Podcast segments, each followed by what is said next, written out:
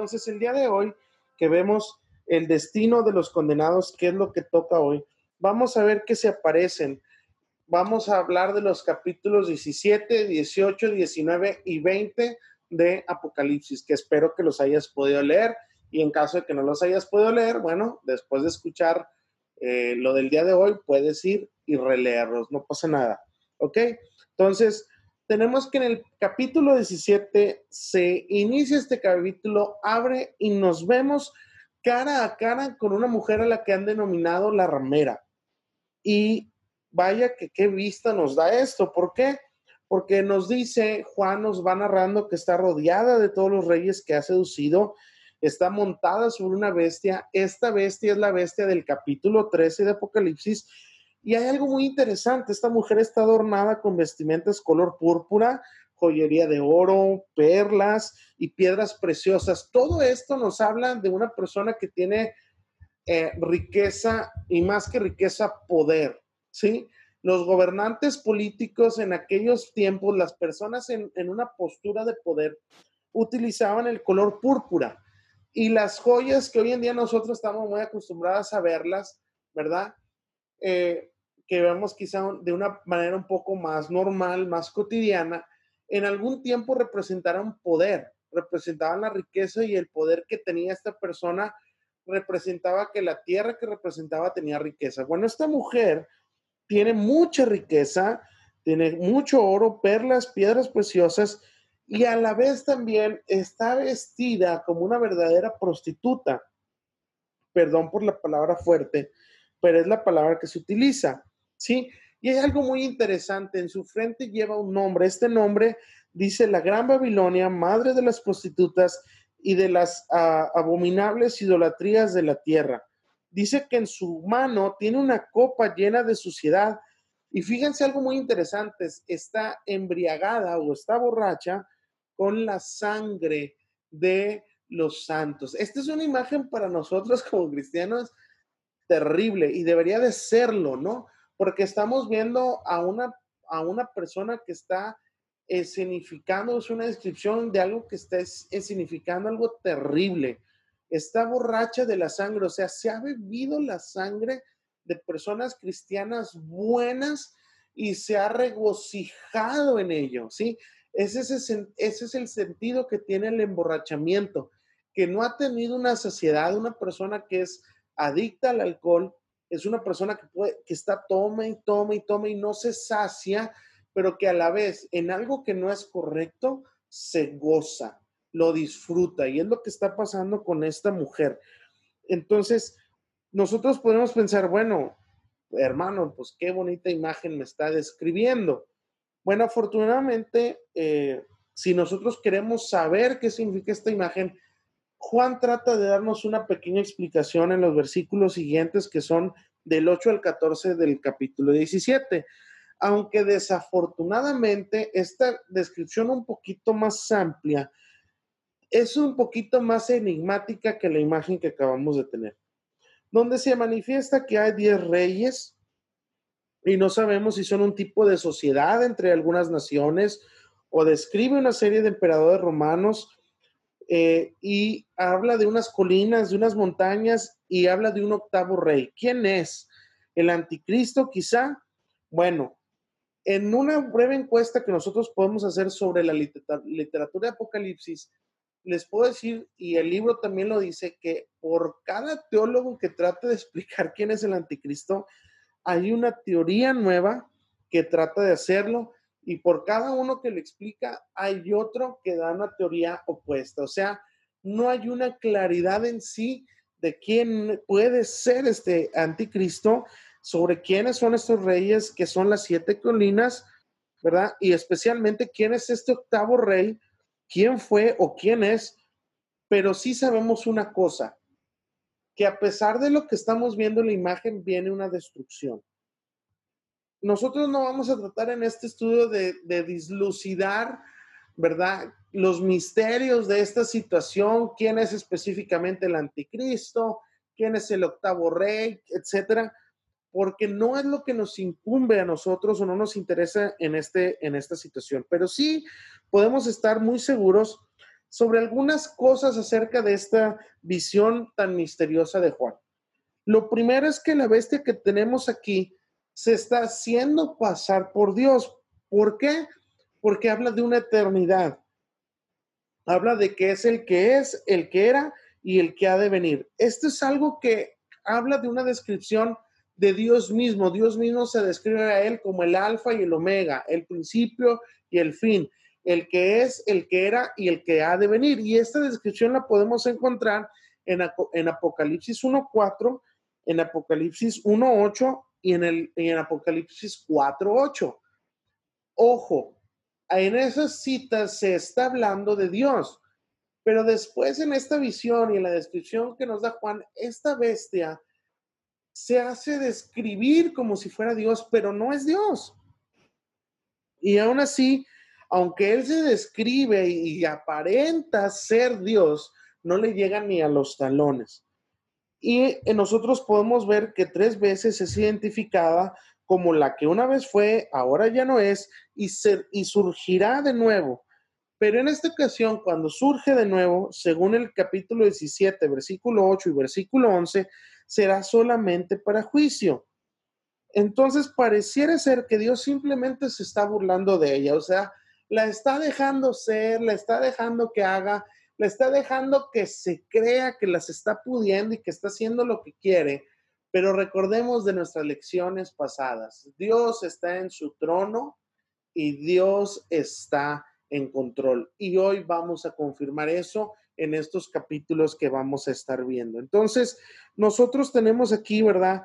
Que no tenemos una claridad de quién es este octavo rey, pero sí lo que podemos entender de esto es que esta bestia representa los poderes gubernamentales, ¿sí? Y hay uno que los liderea, quizá sea Satanás, quien está liderando. Esto quiere decir que detrás de los poderes políticos que actúan en contra del pueblo de Dios, en contra de los cristianos, veladamente detrás de ellos está una obra satánica. No le tengamos miedo a estas frases. Esto quiere decir que detrás de eso está Satanás, pero superior a Satanás está Dios y esto es algo que no, nosotros no debemos olvidar. Entonces tenemos en conclusión que todos los emperadores terrestres, todos los que gobiernan por medio del ímpetu de Satanás, van a compartir su destrucción, puesto que esta bestia avanzando en el capítulo, termina por ser destruida. Junto con la bestia, los reyes que la respaldan, los reyes que le sirven, son, son, perdón, son destruidos. Ok, ya tenemos a la bestia que esta bestia era la que la mujer montaba. Ahora nos, nos toca hablar de esta mujer. La primera situación, la prostituta, no hay duda que la audiencia judía de Juan ya había escuchado el término de la prostituta y quizá recordaron algunas de las palabras dadas en Oseas sobre Israel, quizá algunas de las palabras dadas en Jeremías capítulo 3, versículos del 1 al 3, o en Ezequiel mismo 16, versículos del 15 al 41, donde se habla precisamente de que hay una prostitución. En, este, en, estos, en, en ese momento se hablaba de la corrupción del pueblo judío y se le llamaba que había, se habían prostituido, que habían sido infieles a Dios. El sentido de la prostitución es de que no se fueron nada más a adorar a otro Dios, ¿sí? Porque eso hubiera sido una infidelidad solamente, sino que fueron y se dedicaron no a un dios, sino a muchos otros dioses, dándoles lo mismo, que fuera Baal, que fuera Beseú, que fuera Astarot o Astarte, otros dioses paganos. No les importó a los judíos involucrarse con ellos y hacer a un lado a Dios. ¿Sí? Entonces Juan está hablando a gente que entiende de esta situación de una prostitución religiosa judía. ¿Ok? Pero nosotros, ¿verdad? En el contexto, tratando de analizar a esta prostituta, podemos entender que puede tratarse de la situación de los judíos, o bien podemos hablar de Roma, el imperio romano, fue un imperio que se caracterizó en algún punto por un sincretismo religioso. ¿Qué quiere decir esto? Que les daba lo mismo. ¿Has escuchado esa frase? Sí, bueno, tu Dios, mi Dios, es el mismo, creemos en el mismo, creemos en un Padre Superior Todopoderoso, pero yo le llamo a él Buda o yo le llamo a él el Sol o para mí es el Eterno. Y tú le dices Jehová Dios. Bueno, eso se llama sincretismo. Y es lo que la cultura romana hizo y es lo que pasa con la cultura católica. ¿Sí? La Iglesia Católica por eso tiene muchos santos, muchas imágenes, mucha gente a la cual se le puede rendir un cierto culto. No dicen que lo hagan, pero físicamente lo hacen. es algo curioso, dicen que no adoran a las imágenes, pero sí se arrodillan ante ellas. Y después dicen, bueno, es que no las adoramos, es que las usamos porque son intermediarios. Cuando la escritura nos dice, no hay ningún intermediario entre Dios y los hombres más que Jesucristo hombre. Entonces no necesitamos de esos intermediarios. Pero como la Iglesia Católica se desprende del imperio romano que tenía este sincretismo, sustituyeron los dioses como Júpiter, Venus, Marte, por los santos. ¿Sí? Ellos estaban acostumbrados a hacer un, este sincretismo. Pero fíjense lo que dice Dios mismo de sí mismo en Éxodo. Dice, oye Israel, Jehová tu Dios, Jehová, uno solo es. No hay varios dioses, hay un solo Dios y es fuerte y celoso. También lo dicen los diez mandamientos. Dice, porque Jehová tu Dios es que fuerte y celoso, porque solo hay uno. Entonces, podemos hablar quizá de una prostitución en este sentido, achacándola que la prostituta es Roma. Bueno, al quien lo ha dicho, la gran ramera, la prostituta es la iglesia católica. Bueno, déjame decirte que hoy en día no solamente la iglesia católica se ha prostituido, sino que hay muchas otras iglesias que lo han hecho. ¿Sí? Jesucristo separó a la iglesia del Estado cuando dijo, ¿de quién es la imagen que aparece en esta moneda? Le dijeron de César, dijo él entonces, denle a César lo que es de César y a Dios lo que es de Dios. Sí, no fue Benito Juárez con la reforma el que separó la iglesia y el Estado. Fue Jesucristo mismo quien dijo, las cosas del gobierno son una cosa y las cosas de Dios son otra. ¿Cuántas iglesias no hay que se meten con los gobiernos? Y acabamos de ver que la gran ramera se ha usado a los gobiernos políticos para su propósito. ¿Se dan cuenta? Entonces podríamos hablar de muchas iglesias, de iglesias grandes, de iglesias chicas, de aquellas que tienen comunión con el gobierno. Ojo, no digo que esté mal, pero muchas veces el tener una comunión con el gobierno nos trae compromisos como iglesia que pueden contraponerse con nuestros valores y nuestra ética como cristianos y como iglesia. La realidad, muchachos, es que el gobierno es una situación muy difícil y muy turbia en la cual uno se mete si empieza uno a entrar en esa esfera. Por lo cual Jesucristo sabiamente desde hace muchos años dijo, mejor a César lo que es de César y a Dios lo que es de Dios. Entonces, podemos nosotros quizá decir esto pero lo que sí podemos entender es que quizá no se lo podemos atribuir a una sola iglesia, pero podemos conjugar dentro de la prostitución o de esta prostituta que aparece toda aquella iglesia que deja su fidelidad a Dios y quita del primer lugar a Dios para poner otras cosas. Entonces, tenemos esta situación, pero avanzando en el capítulo, ¿verdad? También tenemos que después de todo esto, tenemos que conjunto con la bestia, ¿verdad? Se le llama la Babilonia. Estos dos códigos tenían conexión con Roma en los días de Juan, la prostituta y Babilonia. Eran referencias a Roma en tiempos de Juan. Lo más probable es que esta mujerzuela de la que estamos hablando es un simbolismo de una religión falsa en general sea que aparezca en forma de judaísmo ortodoxo, echado a perder, o a un paganismo romano fuera de control. El punto aquí es que esta prostituta es una religión falsa y debemos de tener mucho cuidado porque está arriba de la bestia. Y la ocasión anterior hablábamos que el sello de la bestia no es un número, no es un tatuaje, no es una credencial, sino que es un conjunto de creencias y de forma de vida que aparenta ser cristiano, pero no lo es. Y es donde nosotros tenemos que estar muy atentos a qué situación estamos nosotros atendiendo. Tener cuidado qué estamos escuchando o qué estamos consumiendo, porque quizá estemos consumiendo ideologías que nos llevan a un falso cristianismo.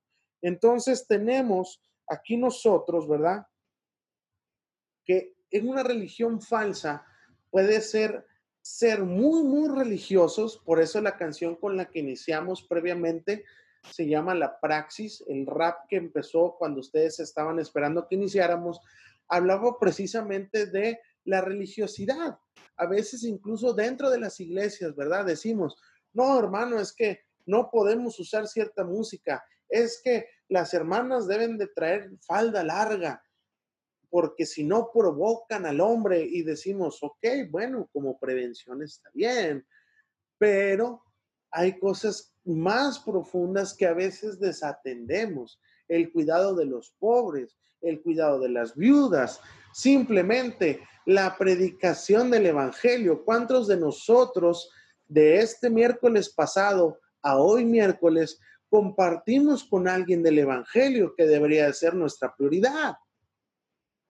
y a veces nos distraemos más en otras cosas que en lo que deberíamos de darle prioridad. Entonces, cuidado con estas falsas doctrinas. Porque esta mujer prostituta está funcionando igual que la bestia del capítulo 13. Usa y promueve a la bestia que sube del mar. Igual que en el capítulo 13 tenemos religiones falsas y gobiernos paganos, paganos alimentándose unos a otros si se fijan, hay una relación en la imagen. Está la bestia y arriba va la mujer prostituta.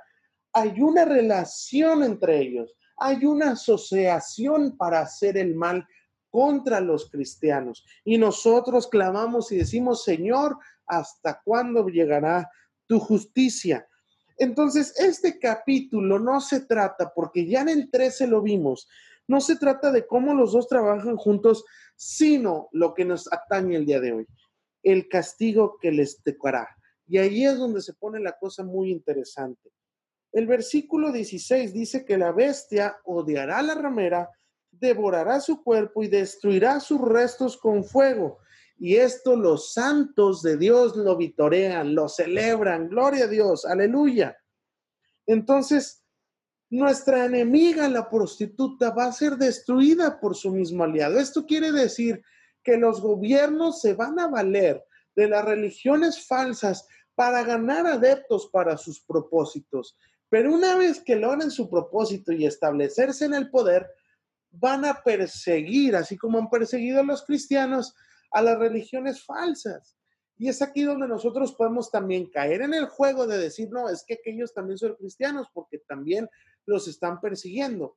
Es donde nosotros tenemos que discernir, ¿sí? Tenemos que rascarle a cuál es la doctrina que tienen, cuál es el sistema de creencias en el que tienen y si es un sistema de creencias bíblico. ¿Sí? La persecución no marca quién es cristiano y quién no. Ojo con esto. La persecución simplemente marca que la obra del Señor y el plan del Señor va para adelante se está cumpliendo su plan. Ahora, una vez que nosotros tenemos estos, tenemos que va a haber esta persecución entre ellos y por eso nosotros debemos de pensar en ese momento, si nosotros lo llegamos a ver esto, debemos de pensar que lo mejor está por venir. Lo mejor, lo mejor está por venir. Fíjense lo que dice Apocalipsis 17, 17. Dice, porque Dios les ha puesto en el corazón que lleven a cabo su divino propósito. Por eso, y de común acuerdo, ellos le entregarán a la bestia el poder que tienen de gobernar hasta que se cumplan las palabras de Dios. Dios divide a los rangos del enemigo y los vuelve uno contra el otro, ¿sí? Y Dios no levanta ni un dedo. Él, solo, él solamente pone la semilla en la mente de sus enemigos y ellos hacen el resto. No se preocupa. Entonces, esto es en cuanto a la religión falsa. Pero el canto de destrucción va a continuar en, los, en el capítulo 18. Ya pasamos el 17, vamos a caer en el 18 con la cultura pagana que es representada por Babilonia. Entonces van de la mano. La religión falsa, muchachos, va a ir de la mano con una cultura pagana. Es el ejemplo que les di del imperio romano. El imperio romano de repente dice, bueno, el cristianismo ya es legal, ya no lo perseguimos, pero su cultura pagana hace, obliga a que se integre dentro de una religión su paganismo y por ende, por resultado, tenemos una religión falsa. ¿Sí? Es lo importante. Por eso a veces dicen, ay, es que la iglesia como la que tiramos mucho a la católica. Bueno, una es la que tenemos más a la mano y dos, es porque realmente no predica una verdad como tal. Y eso es algo delicado que nosotros debemos entender. Entonces, tanto la, prostituta de la religión falsa como la cultura pagana están bajo la bandera de Babilonia. ¿Sí? Son cercanas, trabajan juntas, se ayudan. No hay una sin la otra. Es aquí donde nosotros debemos tener cuidado de nuestra propia cultura mexicana. Ojo. ¿Sí? de nuestra propia cultura mexicana, de no querer integrar cosas de nuestra cultura, hacerlas dogmas, hacerlas doctrina, ¿sí? Porque no son bíblicas, son de la sociedad. Quizá estén bien, tengan una buena intención, pero no son bíblicas y debemos tener cuidado con ello. Hay una cultura, muchachos, ¿verdad?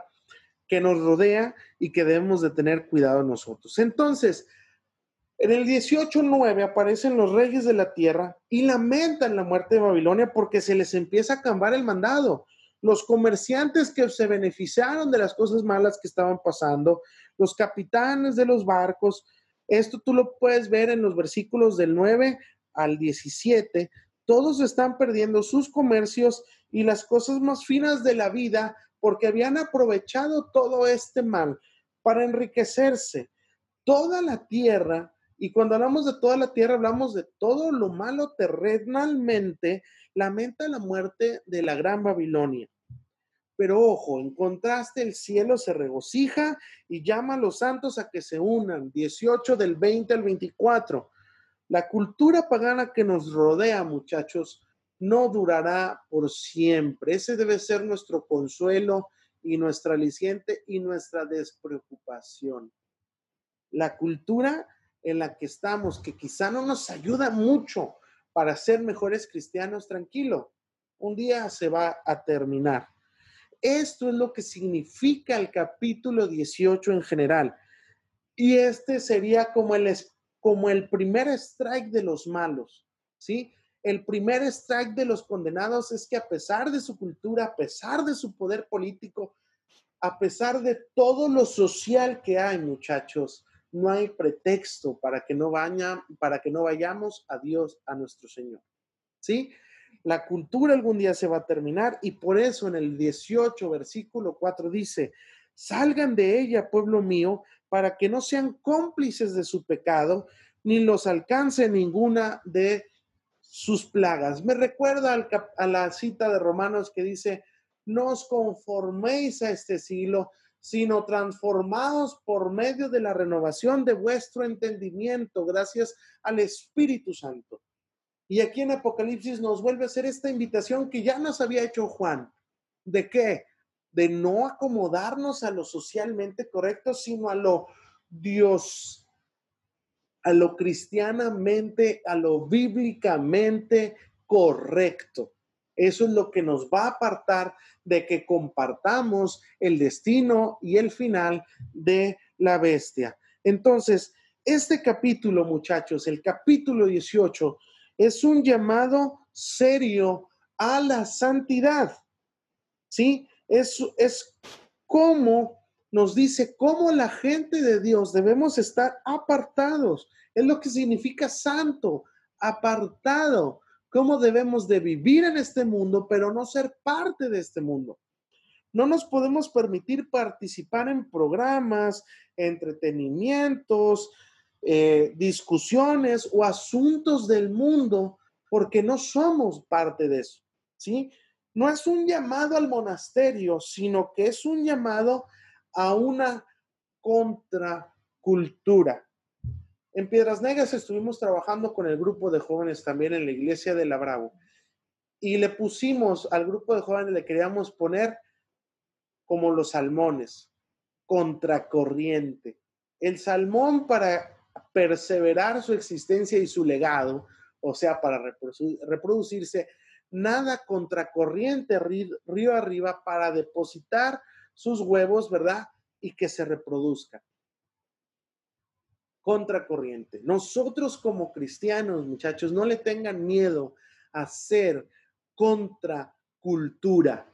Sí, la sociedad dice que esto está bien, pero yo como cristiano digo, no, esto no está bien.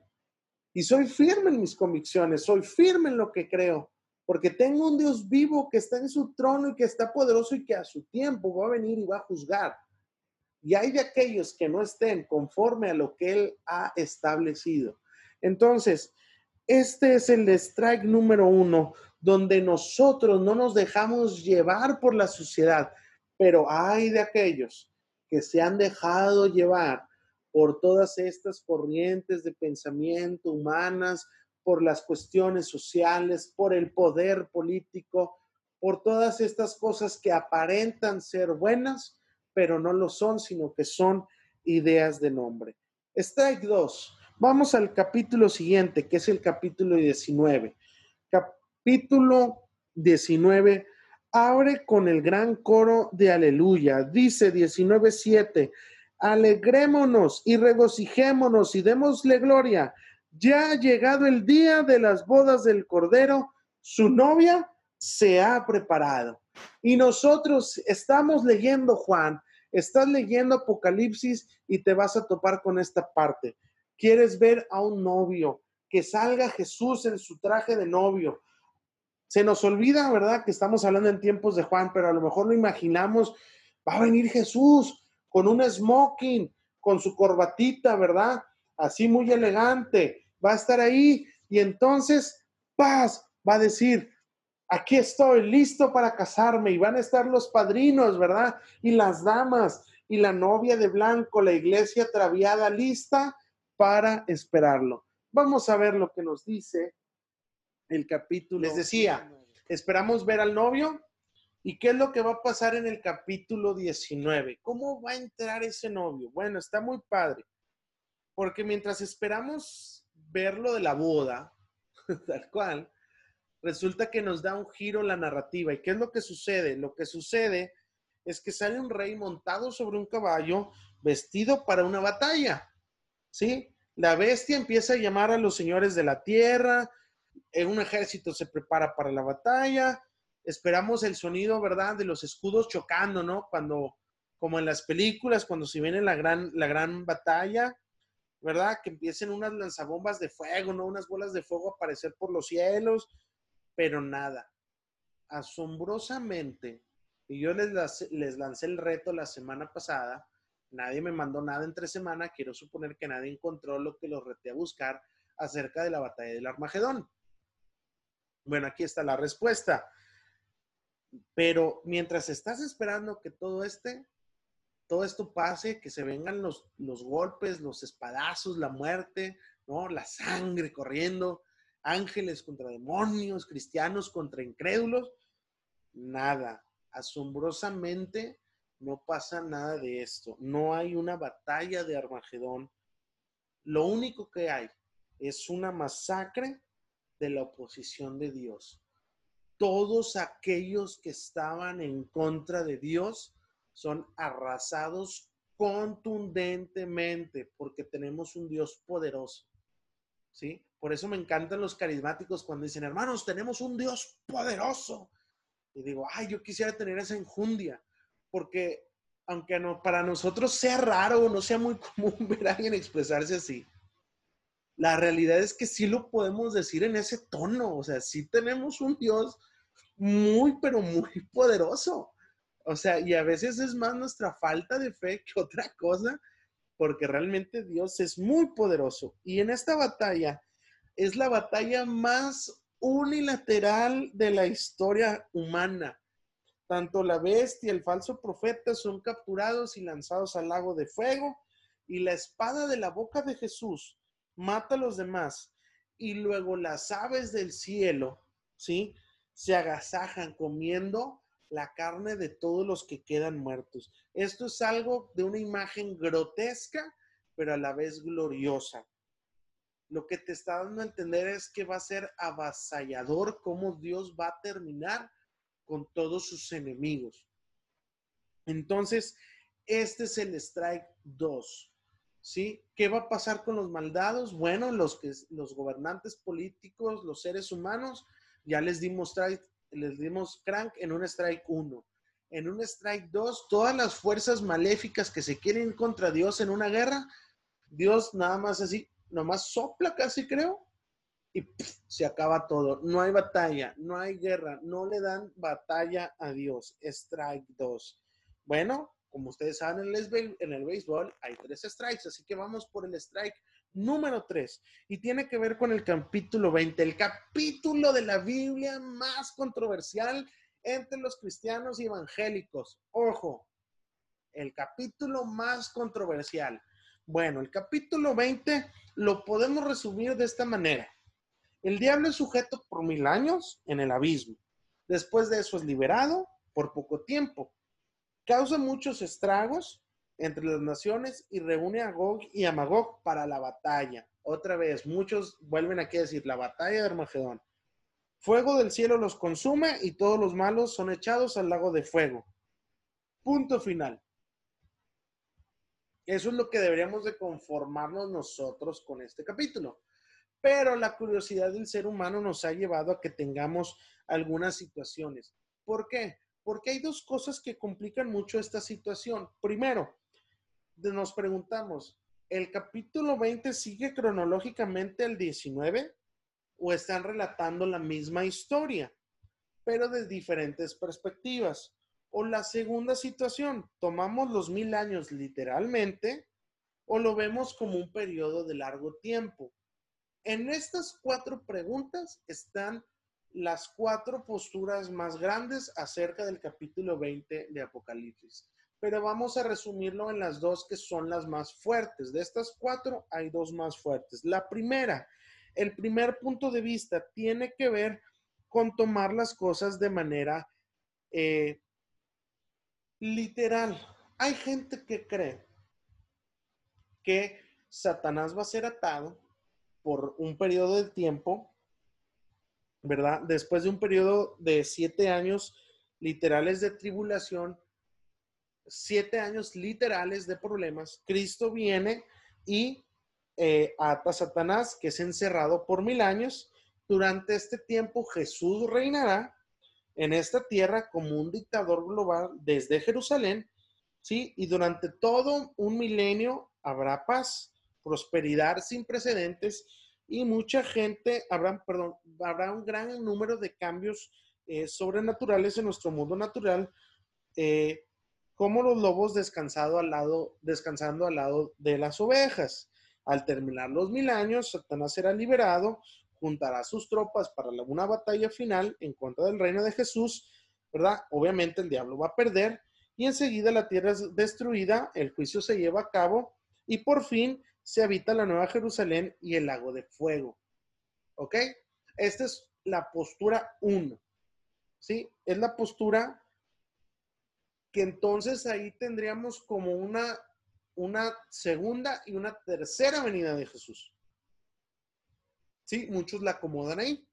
Viene Jesús, encierra a Satanás, reina mil años y luego Satanás es suelto. Acuérdate que Apocalipsis en el capítulo 20 vuelve a ser suelto. Entonces es suelto porque Jesús se va y luego Jesús regresa para entonces echarlo al agua de fuego. Cosa que no nos hace mucho sentido porque la Biblia solamente nos habla de una segunda venida de Cristo y nada más. Viene la siguiente postura que es la que yo creo que soy más afín a ella y en la que estoy más de acuerdo, que es esta postura es radicalmente diferente. En esta postura lo tomamos más como un símbolo, todo lo que nos está diciendo Juan. Si tú lo notas y has puesto atención a todas las eh, lecciones anteriores, todo lo que hemos visto en Apocalipsis, lo hemos venido traduciendo porque lo tomamos como un símbolo, ¿ok? Entonces, nosotros lo tomamos como un símbolo y, si nos, y hay una regla que si nosotros venimos tomando el libro en su total, en, venimos tomándolo de manera simbólica, ¿sí? No podemos de repente decir, ah, no, aquí lo tomamos literal. O lo tomamos simbólico o lo tomamos literal. Ese es el problema de la primera postura. Sí, la primera postura es muy literal.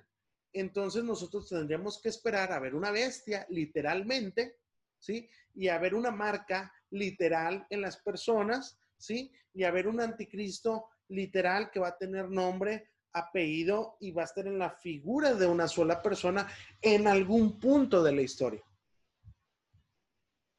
Pero si lo tomamos de manera simbólica, podemos ver que hay un ciclo que está sucediendo en el cual vemos o hemos visto en la historia de la humanidad varios anticristos, varias prostitutas. Y esto abarca más la historia de la humanidad desde que se escribe Apocalipsis. ¿Sí?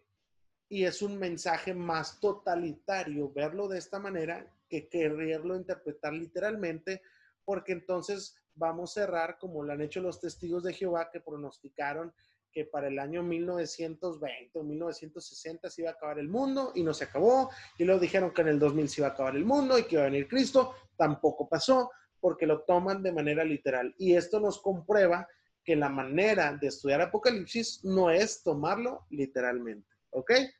Segunda postura entonces nos habla de que son figuras.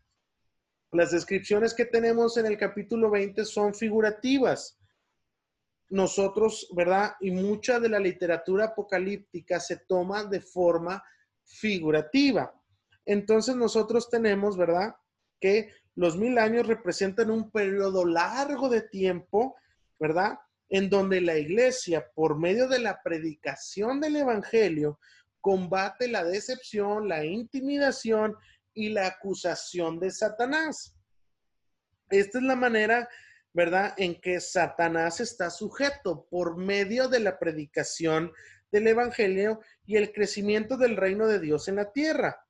Está limitado de engañar a las naciones, según el capítulo 20, versículos 3 y versículo 8. Y parece que la predicación del Evangelio está haciendo exactamente eso. Si nosotros ponemos atención, muchachos, en comunidades, en países donde la predicación del Evangelio ha sido muy fuerte, vamos a encontrar que los gobiernos están tranquilos. Es algo curioso, porque la predicación del Evangelio, muchachos, limita el poder del mal. Así que ustedes si ahorita dicen, hermano, hay mucha maldad en el mundo, yo les contestaría, pues porque lo estamos permitiendo, muchachos. No estamos predicando el Evangelio. Si hay más maldad es porque nos está faltando aplicarnos en predicar ese evangelio tan hermoso de nuestro Señor Jesucristo. Entonces, nosotros, ¿verdad? Tenemos que, después de que estos mil años, este periodo de la iglesia en el cual creo que hoy nosotros vivimos, ¿verdad? Eh, la Biblia florece y la decepción satánica disminuye. Y esto es, esto para nosotros es la era de la iglesia.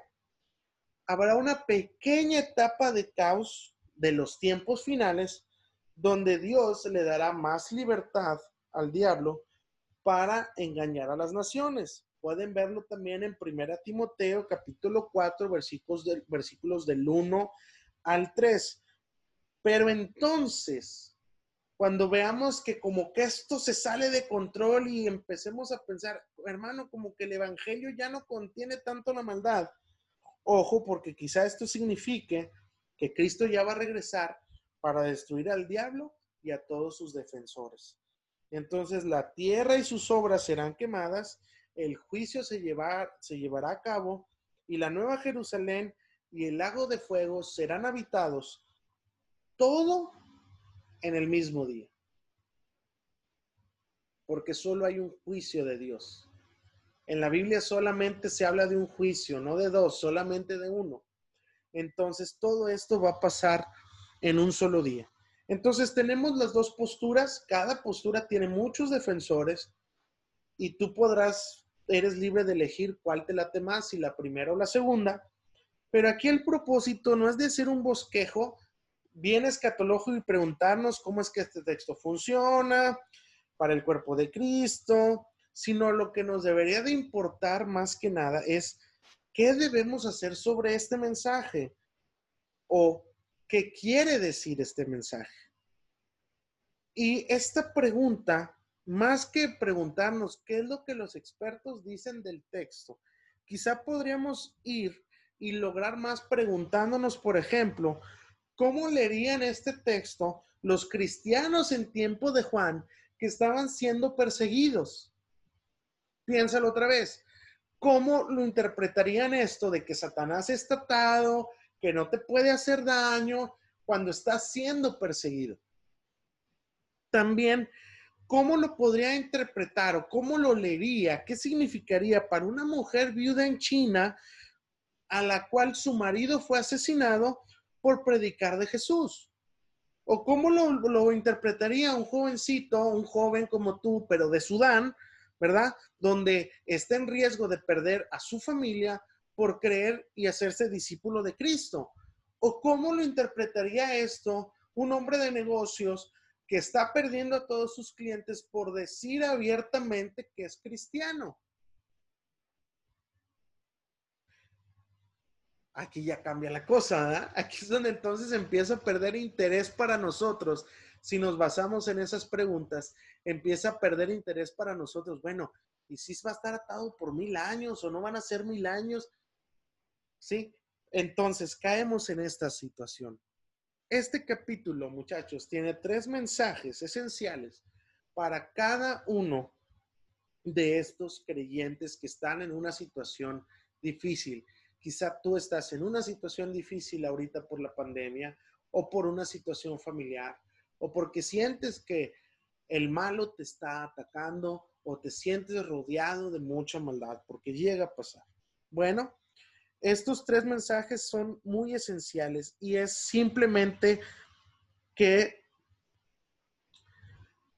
frente a un ataque del mal, nosotros debemos de tener un consuelo de que Dios está en control de las cosas. Primero de los tres mensajes, aunque Satanás ha sido liberado y puede haber sido liberado sobre mí por ahora, no durará por mucho. ¿Sí? Hay un tiempo que se define ahí, hay mil años y va a ser desatado por un poco de tiempo y luego va a ser echado al lago de fuego. O sea, que lo que la obra de Satanás no va a ser para siempre. Si tú te sientes acosado por el mar o por la obra de Satanás, el consuelo debe ser que no siempre va a estar Satanás ahí haciendo su obra maligna. En algún punto se va a detener, ya sea porque el Evangelio se lo prohíba, por la predicación se lo prohíba o porque Jesús venga. Pero no va a ser para siempre, no durará mucho, ¿sí? Y aunque Él logre reinar en este mundo, su reinado va a ser breve, no va a durar. Segundo, lo que debo pensar basado en este capítulo 20, aunque Satanás me ataque, Él no es quien manda, Dios es quien lo sujeta, Dios lo liberó y Dios será quien lo va a destruir. Eso es lo que pasa en el capítulo 20. ¿Sí? Es sujetado por Dios mismo, es liberado por Dios mismo y es destruido por Dios mismo porque el que tiene el poder es Dios no Satanás. Así que vele quitando el poder a Satanás. Y tercero, Dios le hará pagar a Satanás por cada obra malvada que haya hecho. Satanás no va a quedar impune de lo que ha hecho, va a pagar hasta el último centavo de todo lo que ha hecho y no nada más él, sino que todos los que sirvieron a su propósito, todos los que sirvieron a su obra, también lo van a padecer. Nosotros podemos pensar que quizás se vea muy cruel el destino de los malos, pero déjame preguntarte, en un juicio, cuando el que es culpable es declarado culpable, ¿la audiencia se pone triste o lo celebra? Lo celebra. El día que el Señor haga su juicio no habrá tristeza, sino habrá celebración, porque Dios estará haciendo por fin su justicia con nosotros. Entonces, teológicamente es un poco complicado acomodar o explicar todo esto, pero desde un punto de vista pastoral, ¿sí? Nosotros tenemos que hay un consuelo en estos capítulos que hemos estado viendo. Entonces, nosotros tenemos que ver estos capítulos dentro del marco de la persecución cristiana y vamos a ver que hay una claridad mucho más grande y que este texto tiene una belleza incomparable para los cristianos. No es lo mismo ver este texto desde aquí donde estamos sentados tú y yo en la comodidad de nuestra casa sin padecer mucho por causa del Señor, a leerlo cuando estés padeciendo por causa del Señor. Trae un consuelo a tu vida el saber estas cosas. Podemos debatir, muchachos, sobre el significado, ¿sí? Este fue el strike 3, ¿verdad? Satanás recibe su merecido. Y podemos debatir sobre el significado de los versículos del 1 al 10 del capítulo 20, pero en los versículos del 11 al 15 del capítulo 20 tenemos muchísima claridad. Habrá un día de juicio. El primer libro que se abre es un recuento de nuestros hechos. Ya Satanás está ahí. Va a haber el juicio. Vienen las personas ante el juicio. El mar da sus muertos. La tierra da sus muertos. Todos están y se abren los libros de cada uno, ¿verdad? Y se muestran los hechos de cada quien. Cada persona, grande o chica, serán juzgados de acuerdo con lo que han hecho. Nadie se salvará por sus hechos, porque están escritos en el primer libro que se abre. Pero, mis hermanos, esto nos recuerda que nosotros no vamos a ser salvos por nuestras obras. Nuestras obras no nos salvan. Pero ¿qué sí nos salva? Pues que seremos salvos porque nuestro nombre estará escrito en el segundo libro, en el libro de la vida. Por medio de la sangre de Cristo, nuestros nombres han sido escritos en el libro de la vida. Entonces, cualquiera, fíjense, esto es muy importante, cualquier persona que se rehúsa a recibir el amor de Dios será echado al lago del fuego, que es la muerte segunda. El infierno, muchachos, es una cosa tan seria como para no hacerle caso. ¿Sí? Es un tormento que es demasiado sombrío para ponerle palabras. La escritura simplemente nos lo describe como un lugar de oscuridad, donde oyes a otros lamentar, quejarse, gemir de dolor, pero no los ves, pero a la vez te sientes solo.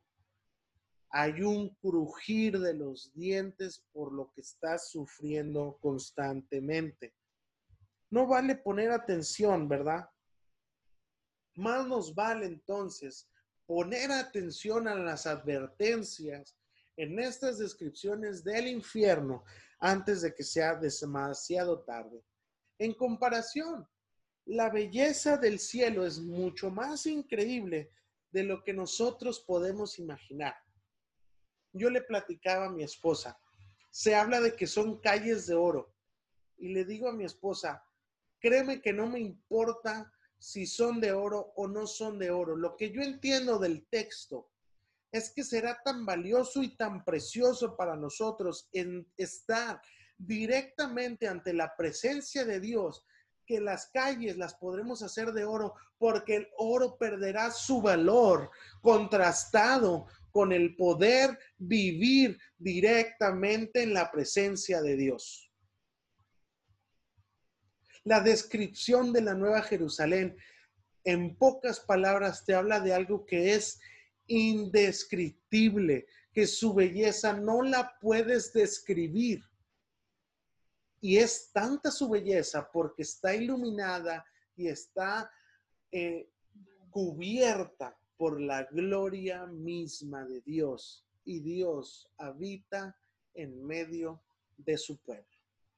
Entonces, mis hermanos, la sabiduría, si somos sabios, la sabiduría nos llama ahora a que escojamos seguir a Dios. Nuestro camino en esta tierra es temporal y breve. Es no llega ni siquiera a ser una parte minúscula de la sombra de la vida que será vivir con Dios. Así que si tenemos que sufrir por Cristo, ¿verdad? Eso, ese sufrimiento no se compara en nada con los extremos de la eternidad. Nosotros tenemos ahora la oportunidad de elegir dónde queremos estar. Así que con esto se culmina el strike 3. Satanás es vencido. Hay un juicio donde los que hemos aceptado el amor de Cristo somos rescatados y entonces strike 3, todo lo malo, Satanás con su obra malévola están fuera. Ya no los vamos a hacer en el mapa, ya no van a aparecer. Y para la siguiente lección quedaría entonces pendiente saber, ¿y ahora qué sigue? El Señor nos bendiga. Hasta aquí nuestro devocional de esta semana.